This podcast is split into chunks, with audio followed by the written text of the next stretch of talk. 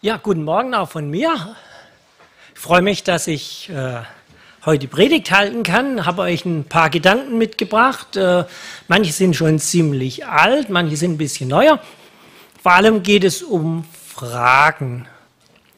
Also, ich mag eigentlich Antworten, aber ich bin fasziniert von Leuten, die intelligente Fragen stellen können. In Johannes 6 ist ein ziemlich langes Kapitel, äh, beantwortet Jesus eine ganze Reihe von Fragen, die ihn die Leute stellen. Äh, ich werde jetzt aber nicht das ganze Kapitel nehmen, sondern nur ein paar Verse daraus.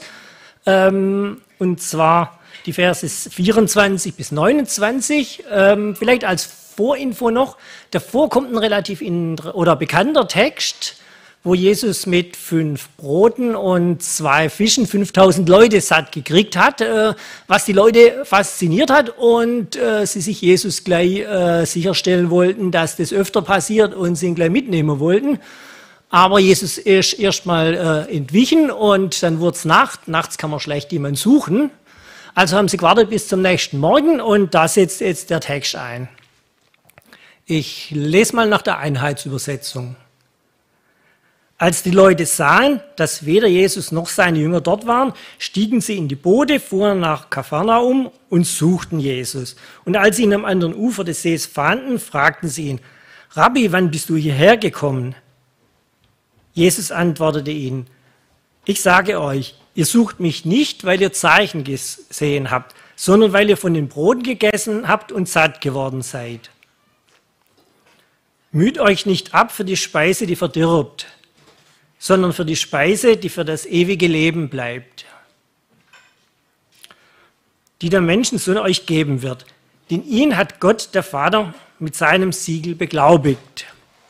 Da fragten sie ihn, also wieder eine Frage, was müssen wir tun, um die Werke Gottes zu vollbringen?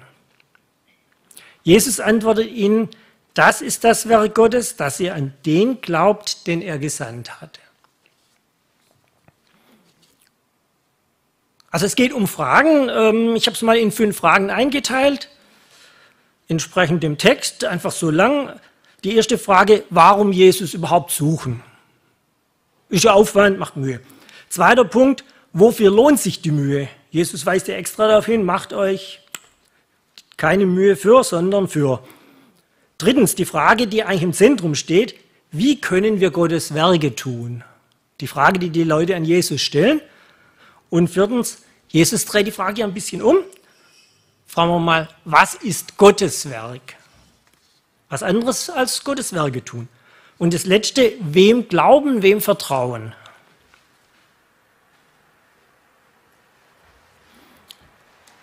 Also warum Jesus überhaupt suchen? Die Menschen nehmen da schon ganz schön Aufwand auf sich, fahren mit dem Boot über den See, äh, suchen ihn, könnten ja auch derweil irgendwas Produktives machen und äh, Geld verdienen oder was auch immer sonst. Und zwar, sie suchen ihn, weil sie eine Antwort auf eine wichtige Frage ihres Lebens erwarten. Und die ist auch wichtig, woher bekommen wir was zu essen? Eine wichtige Frage, aber die richtige Frage? Äh, wahrscheinlich kann man jetzt relativ schnell sagen, nein, Jesus äh, lenkt das Thema ja sehr schnell um. War also nicht die richtige Frage. Ja, ich meine, woher kriegen wir was zu essen, ähm, ist wahrscheinlich jetzt die wenigsten Ihre Frage. Ähm, so, irgendjemand meinte mal, äh, man kann äh, äh, gut Gott vertrauen, dass er einem genügend zu essen gibt, zumindest solange der Kühlschrank voll ist. Äh, de, bei denen war er das nicht immer. Aber welche Fragen bestimmen jetzt mein Leben? Weil das Interessante an Fragen ist ja, die Antworten, die ich bekomme, sind in der Regel nur so gut wie die Fragen, die ich stelle. Deshalb ist es ja auch so wichtig, richtige Fragen zu stellen. Äh, jetzt bin ich nicht mehr ganz äh, so jung, die Haare werden langsam grau oder sind es schon mehr. Ähm, aber ähm, ich erinnere mich so, in der Jugend hat man viele Träume und eine Menge Fragen. Die sind nicht immer sehr praktisch, nicht immer sehr realistisch. Man hat Fragen an das Leben äh, und die Gefahr des Erwachsenwerdens ist, dass die Fragen immer funktionaler werden. Äh, was anscheinend bei den Leuten auch passiert ist. Äh, die Dinge müssen funktionieren, die Anforderungen des Lebens muss man irgendwie bewältigen und äh, ja, mancher Traum aus der Jugend geht einfach flöten, wird von der Praxis überholt. Äh, vielleicht war mancher auch völlig unrealistisch, aber also ich habe bei mir festgestellt, manche Dinge sind einfach auch von der Masse der Dinge, die dann kommen, irgendwie überlagert und äh, untergegangen. Aber sind die praktischen Fragen immer die richtigen? Also deren Frage war, wie schaffen, wie schaffen wir es, unsere Familien gut zu versorgen? Und dachten eigentlich, das sei eine wesentliche Frage. Aber lenkt die Frage nicht vielleicht genau vom Wesentlichen ab?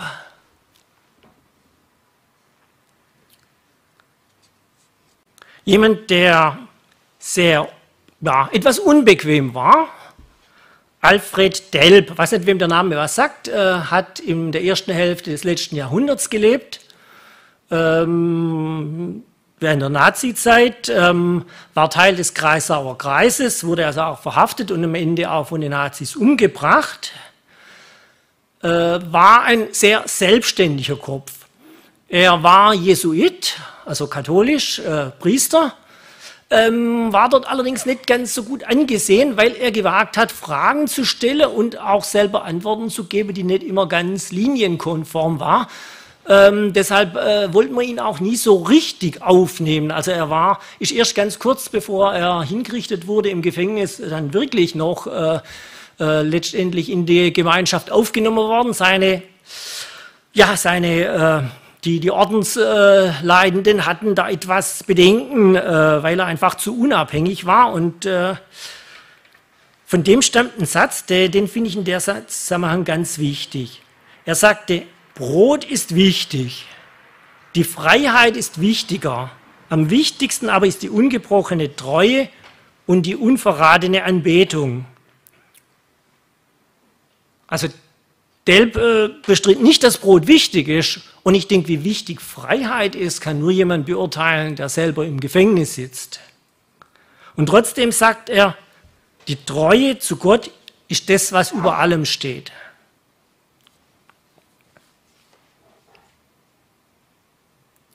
Therese von Lisieux sagte mal, lasst uns alles Irdische verachten, unsere Gedanken müssen sich auf den Himmel richten. Denn dort ist die Heimat Jesu. Ich denke, es geht darum, Gott zu suchen, nicht nur ein bisschen, nicht nur so wie vieles andere, sondern ihn wirklich zu suchen.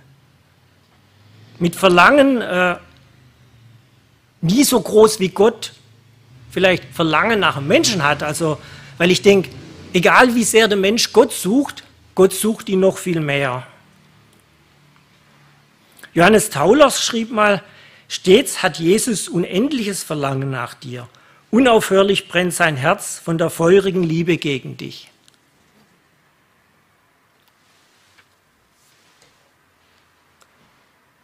Nächste Frage, wofür lohnt sich die Mühe?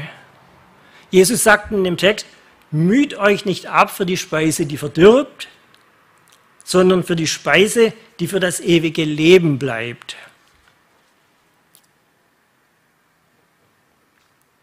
weiß nicht, wie es bei dir aussieht. Äh, hast du noch große Träume aus der Jugend oder sind die vielleicht auch schon manchmal ein bisschen der Realität geopfert?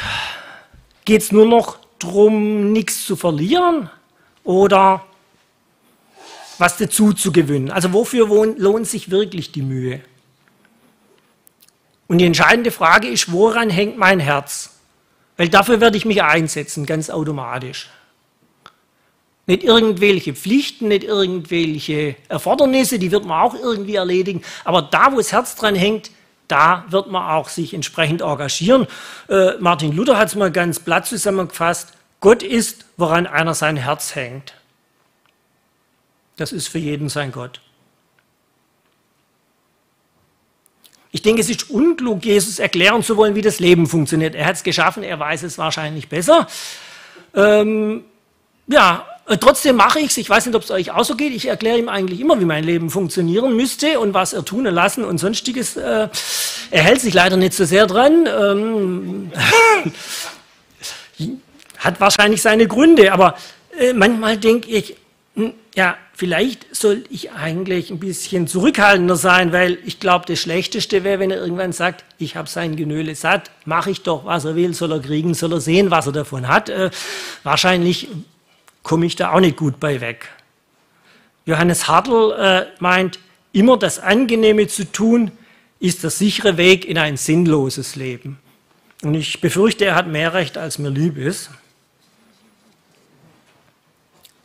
Also ist es wichtig, gegen sich ehrlich zu sein und zu erkennen, was ist wichtig, wofür will ich mein Leben einsetzen.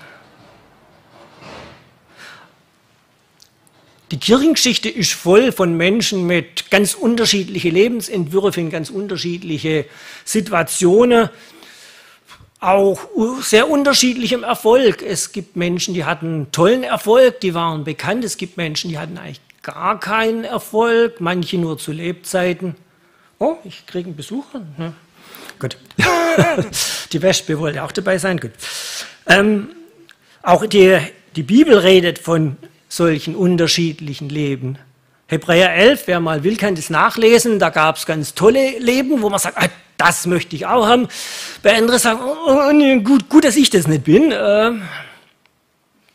ein wollte ich heute Ihnen ein bisschen vorstellen aus dem 18, nee, nee, nee, 19. Jahrhundert, Ende 19. bis Anfang 20. Jahrhundert. Ein Franzose, Charles de Foucault ähm, sagte wenigstens was, äh, war ein französischer Adliger, hatte äh, schon als Kind beide Eltern verloren. Äh, das war auf der einen Seite schlecht, auf der anderen Seite hatte er ein fantastisches Vermögen geerbt und wusste eigentlich gar nicht, was er an Partys und Fäden machen sollte, um das Geld irgendwie zu verprassen. Ähm, er hat sich total radikal bekehrt und hat von einem Tag auf den anderen sein ganzes Leben umgestellt und wollte Jesus folgen. Er hat Jesus vor allem als nicht diese drei Jahre, die wir alle kennen, wo er gepredigt hat, wo er seine Jünger ausgebildet hat, sondern er hat Jesus als den Handwerker aus Nazareth gesehen. Kleiner Handwerker, Zimmermannsbetrieb, äh, einfaches Leben. Und genauso wollte er leben und äh, hat das eigentlich die ganze Zeit auch gemacht. Ganz einfach, ganz primitiv. Hat immer davon geträumt, dass er mal Gleichgesinnte um sich scharen könnte, ist aber nie erfolgreich gewesen, hat schon eine Regel für einen neuen Orden geschrieben, auch äh, erstmal sinnlos, äh, und wurde 1916 dann in der Wüste ermordet. Hinterlassen hat er eigentlich nichts, äh, außer einem ziemlich großen Stapel Papier, eng beschrieben. Äh, alle Träume gescheitert.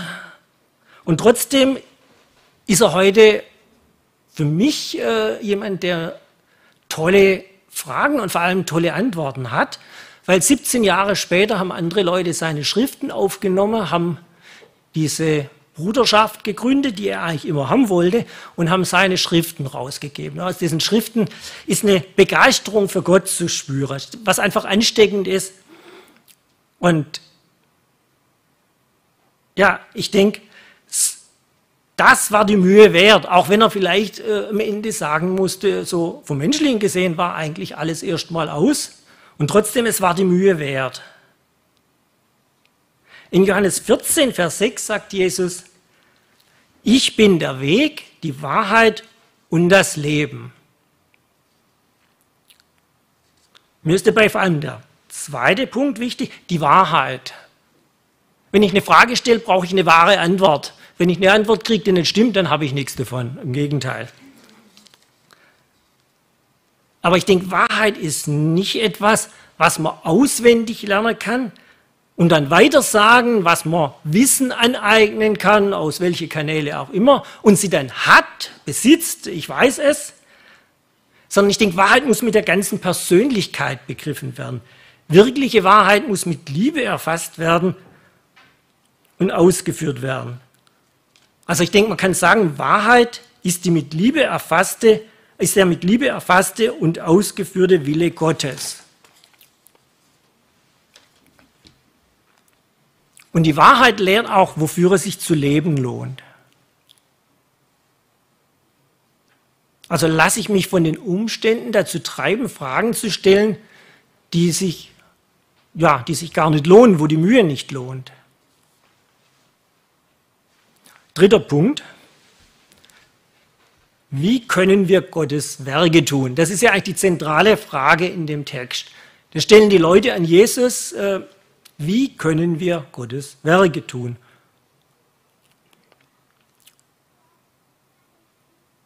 Ja, sie stellen eigentlich eine scheinbar gute Frage. Was äh, wie geht es euch damit? Klingt doch erstmal gut.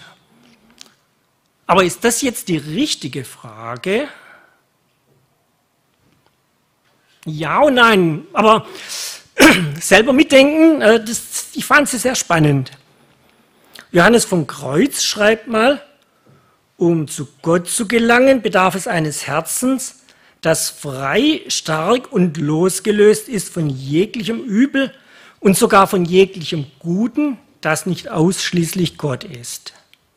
Ich denke, das zeigt das Dilemma der Frage auf. Wenn sich meine Gedanken auf richtiges oder falsches Handeln richtet, sind sie dann auch auf Jesus gerichtet? Also ich denke, mein Herz kann nicht bei Jesus bleiben, wenn meine Bedürfnisse des Lebens das Wesentliche sind, wenn ich damit beschäftigt bin, sicherzustellen, dass die Bedürfnisse meines Lebens erfüllt werden.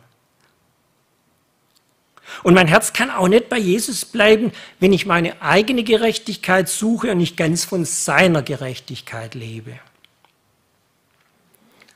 Hans Urs von Balthasar schrieb mal, eine Heiligkeit, die sich selber suchen, sich selber zum Ziel nehmen wollte, wäre ein Widerspruch in sich selbst.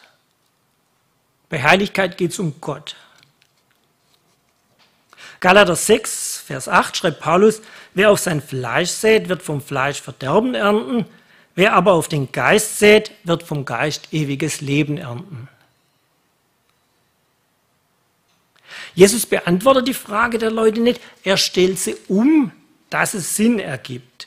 Weil hinter der Frage, was müssen wir tun, um die Werke Gottes zu wirken, steckt ein falscher Denkansatz. Der Mensch lernt, was Gott gerne hätte, was Gott getan haben möchte, setzt es um und dann belohnt Gott den Menschen dafür. Also Hintergrund der Frage war ja praktisch, äh, wenn wir das dann tun, dann gibst du uns das Essen, das wir haben wollen. Also ein Deal mit Gott sozusagen. So, den Deal, Gott, ich mache, was du willst und dann bekomme ich von dir, was ich will. Ihr wisst ja, dass ich öfter mal in Spanien auf dem Jakobsweg unterwegs bin und es gerne mache.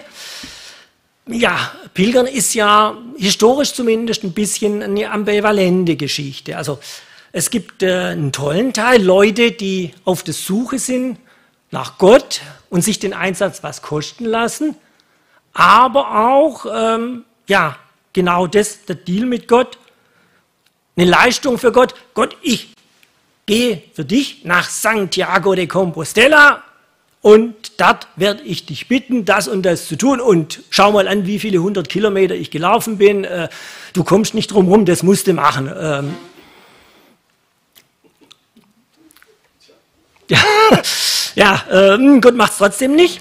Aber ich fand, also so das Denken, was dahinter steht, also auf dem Weg, ich bin da äh, vor, äh, vor Corona noch, als ich da unterwegs war, gibt es vor Con, äh, Ponferrada, äh, gibt es so eine Hochhöhe, dort gibt es ein großes Kreuz, äh, Cruz de Ferro, also Kreuz aus Eisen, ist eigentlich ein ganz langer Pfahl, ein Holzpfahl und oben steckt dann so ein kleines Kreuz noch aus Eisen drauf.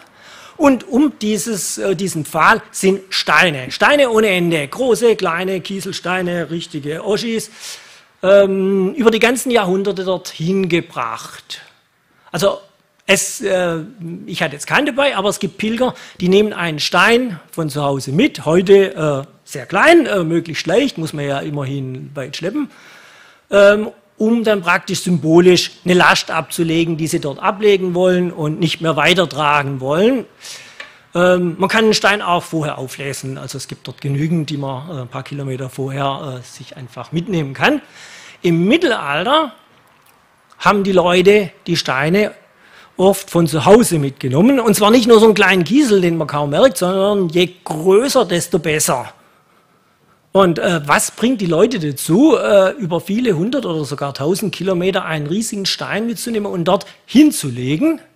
Die Vorstellung war tatsächlich, dass Gott diesen Stein als gutes Werk ansieht und je größer der Stein, desto äh, größer das gute Werk. Also genau der Deal. Gott, ich schleppe den Stein von, äh, was weiß ich, von meinem Heimatort bis dorthin und das musst du mir jetzt aber ganz dick anrechnen. Und das ist vielleicht die Geschichte jetzt auf den, die, den Gipfel getrieben, weil man kann natürlich fragen, was hat Gott davon, dass der Stein jetzt nicht mehr in Renningen, sondern äh, dort bei dem Kreuz liegt. Aber ich fand das System, was dahinter steckt, finde ich bei mir und ich denke, das ist äh, ein, ein, ganz großes äh, Thema, dass man mit Gott Deals machen will. Ich nehme große Lasten auf mich, ich tue für dich, ich, aber dann will ich auch von dir haben. Also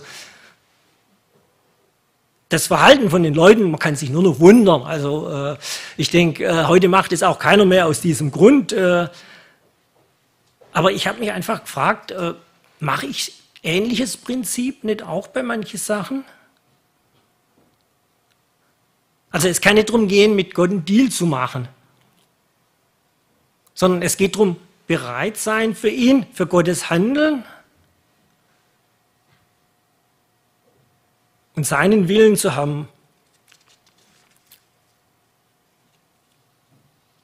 Also Jesus dreht die Frage um, er stellt und beantwortet die richtige Frage. Was ist Gottes Werk? Was ist Gottes Werk? Ich brauche jetzt erstmal einen Schluck Wasser.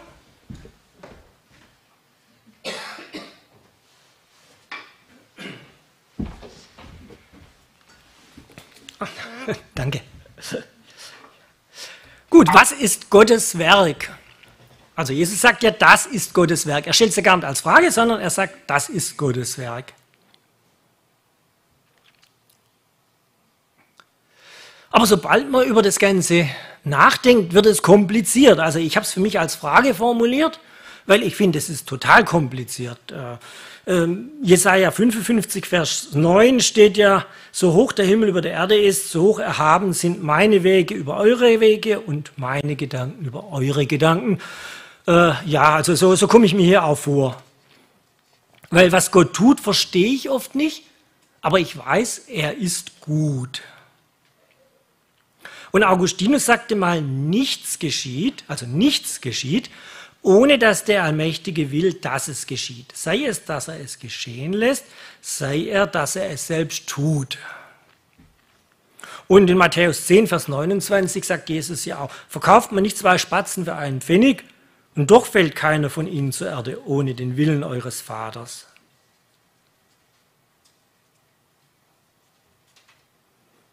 Also wir wissen, nichts passiert ohne Gott. Äh, eigentlich könnte uns das beruhigen. Ich frage mich manchmal, warum ich dann trotzdem über viele Sachen unruhig bin. Also es gab, gab Leute, die haben das besser hingekriegt. Therese von Lisieux hat mal geschrieben, ich freue mich über alles, was der liebe Gott tut. Ich verlange nur seinen Willen. Ja, äh, ich denke, sie hat recht, äh, aber das kriege ich nicht hin. Aber recht hat sie auch, ich sich gegen die Umstände des Lebens, so wie man sie vorfindet, so wie sie sind, so innerlich zur Wehr zu setzen und sie abzulehnen, das kostet eine Menge Energie. Ja, und macht letzten Endes auch unglücklich.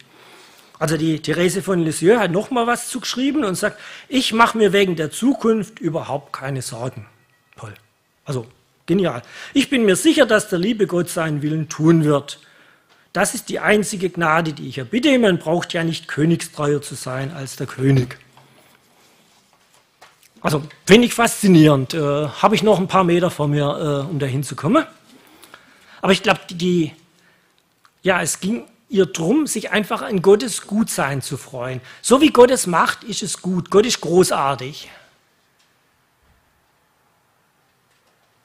Und auch andere haben eigentlich da schon einiges zugeschrieben. Johannes Tauler schreibt mal oder betet, mein Herr, nicht nach meinem Willen stelle ich das Verlangen, sondern wie du willst, nehme ich es an.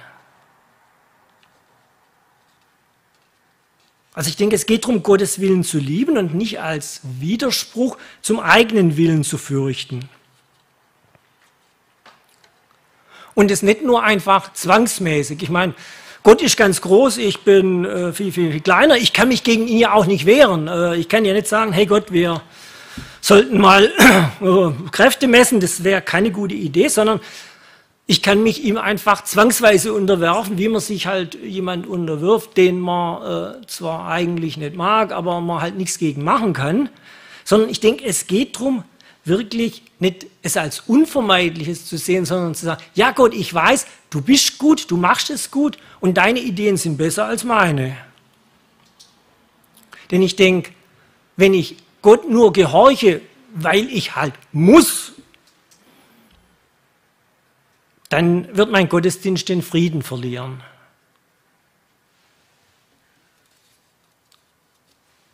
Es gibt eine Schrift aus dem 14. Jahrhundert, äh, die hatte ähm, keinen Autor und keinen Titel, ähm, ist heute eigentlich auch nur deshalb bekannt, weil der junge Luther total begeistert davon war und der, die Schrift in zwei Auflagen dann rausgebracht hat und Luther ja einen entsprechend großen Leserkreis hatte. Deshalb gibt es die auch heute noch. Ähm, man weiß über die ganze Geschichte nicht viel mehr, als dass der ähm, Autor in Frankfurt-Sachsenheim gewohnt hat. Damit ist das meiste eigentlich auch schon äh, erwähnt. Luther hat die Schrift Theologia Deutsch genannt, äh, weil es halt ein deutscher Autor war in Frankfurt. Und äh, also eine tolle Schrift und äh, ich habe dort einen schönen Satz gefunden. Da schreibt der Autor, und wo das Gute erkannt wird, da muss es auch begehrt und geliebt werden, sodass andere Liebe, mit der der Mensch sich selber und andere Dinge lieb gehabt hat, aufs Mal zu nichts wird.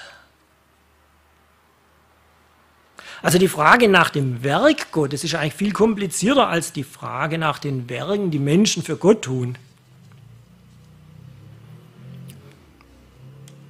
Aber es hilft ja nichts, wir müssen die richtigen Fragen stellen, weil die falschen Fragen führen uns ja nicht weiter.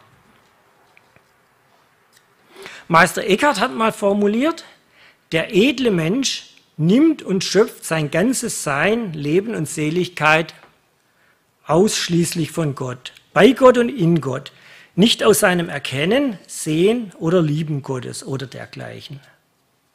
Also es geht nur von Gott. Also ich bin jemand, der eigentlich immer gerne was wissen will, also und äh, der Sache nachbohrt.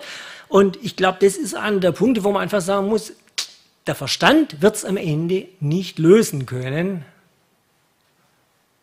Ich werde die Frage nur von Gott her beantworten können. Und damit kommen wir zum, zur letzten Frage. Wem glauben oder Glauben ist manchmal ein schwieriges Wort. Ich habe es mal einfach als Vertrauen genannt. Jesus sagt ja, das ist das Werk Gottes, dass er an den glaubt, den er gesandt hat.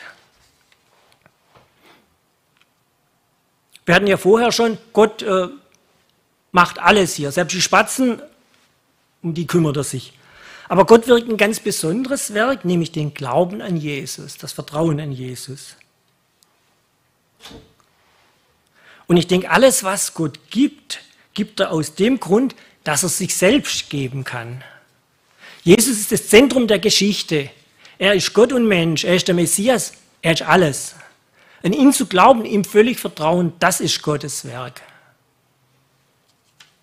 Und Therese von Lisieux schreibt, wie angenehm ist es, sich ihm zu überlassen, ohne jede Furcht und ohne jeden Wunsch.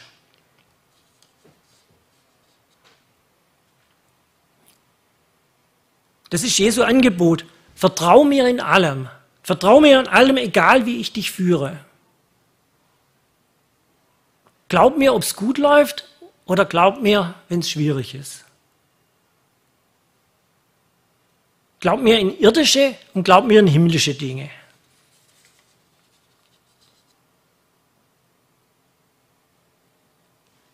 Wenn ich Jesu vertraue, dann besteht mein Glück drin, mit Gottes Willen übereinzustimmen.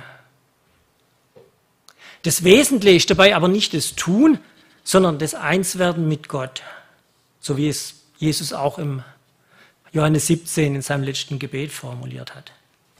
Ich denke, einige von euch kennen Hudson Taylor, sagt der Name den einen was, hat im 19. Jahrhundert gelebt, äh, war einer der Pioniermissionare in China, ein faszinierender Mensch, hat sich sehr früh bekehrt, ist nach China, hat äh, dort äh, in Gebiete missioniert und das Evangelium erzählt, wo Millionen von Leuten waren, die noch nie vorher was von Jesus gehört haben.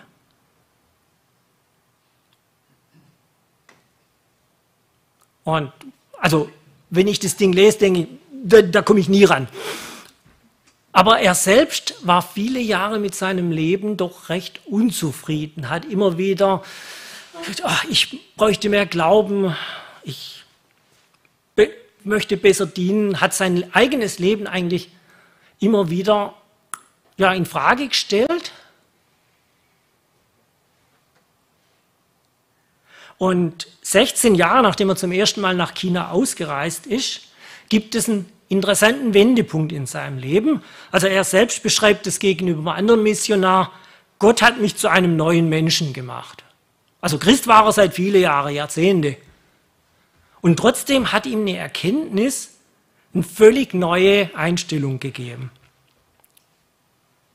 Er schreibt in der Zeit einen Brief an seine Schwester in England und da fasst er den Satz zusammen, der ihm da so wichtig war. Da schreibt er, wie soll unser Glaube gestärkt werden? Nicht dadurch, dass wir um Glauben ringen, sondern dadurch, dass wir ruhen in dem, der treu ist. Ruhen in dem, der treu ist. Was macht mich gerecht? Jesus oder ich? Wer macht mich heilig? Jesus oder ich? Mutter Teresa von Kalkutta formuliert, nichts außer der Gegenwart Gottes kann mich heilig machen. Also ist es wichtig, vor Gott zu stehen und sich vor ihm, von ihm ansehen zu lassen. Pierre de Caussat fasst mal ganz knapp zusammen, das große Prinzip des inneren Lebens liegt im Frieden des Herzens. Nicht vergessen, dass Jesus alles ist und mich als einen kleinen Menschen in Gottes unendlichem Alles zu verlieren. Nur wenn ich Jesus vertraue, kann ich mein Leben bedenkenlos ihm anvertrauen. Ohne Angst, dass er es vermasseln wird. Und ohne Angst, dass ich es vermasseln werde. Ich werde Fehler machen, natürlich, ganz klar. Aber das wird Gottes Möglichkeiten nicht aufhalten. Sondern die Fehler werden von ihm getragen. Und dieses Vertrauen, dieses wirklich völlige Vertrauen, das ist Gottes Werk. Das ist Gottes Geschenk. Schließen will ich mit einem Satz von Petro Arupe, der hat im letzten Jahrhundert gelebt, der, als er schon recht alt war, schreibt er, in meinem ganzen Leben von Jugend an habe ich danach verlangt, in den Händen des Herrn zu sein. Und noch jetzt ist es das Einzige, was ich verlange. Aber sicherlich gibt es da einen Unterschied. Heute ist es der Herr selbst, der ganz die Initiative hat. Es ist Gottes Werk. Das ist das Werk Gottes, dass ihr an den glaubt, den er gesandt hat. Amen.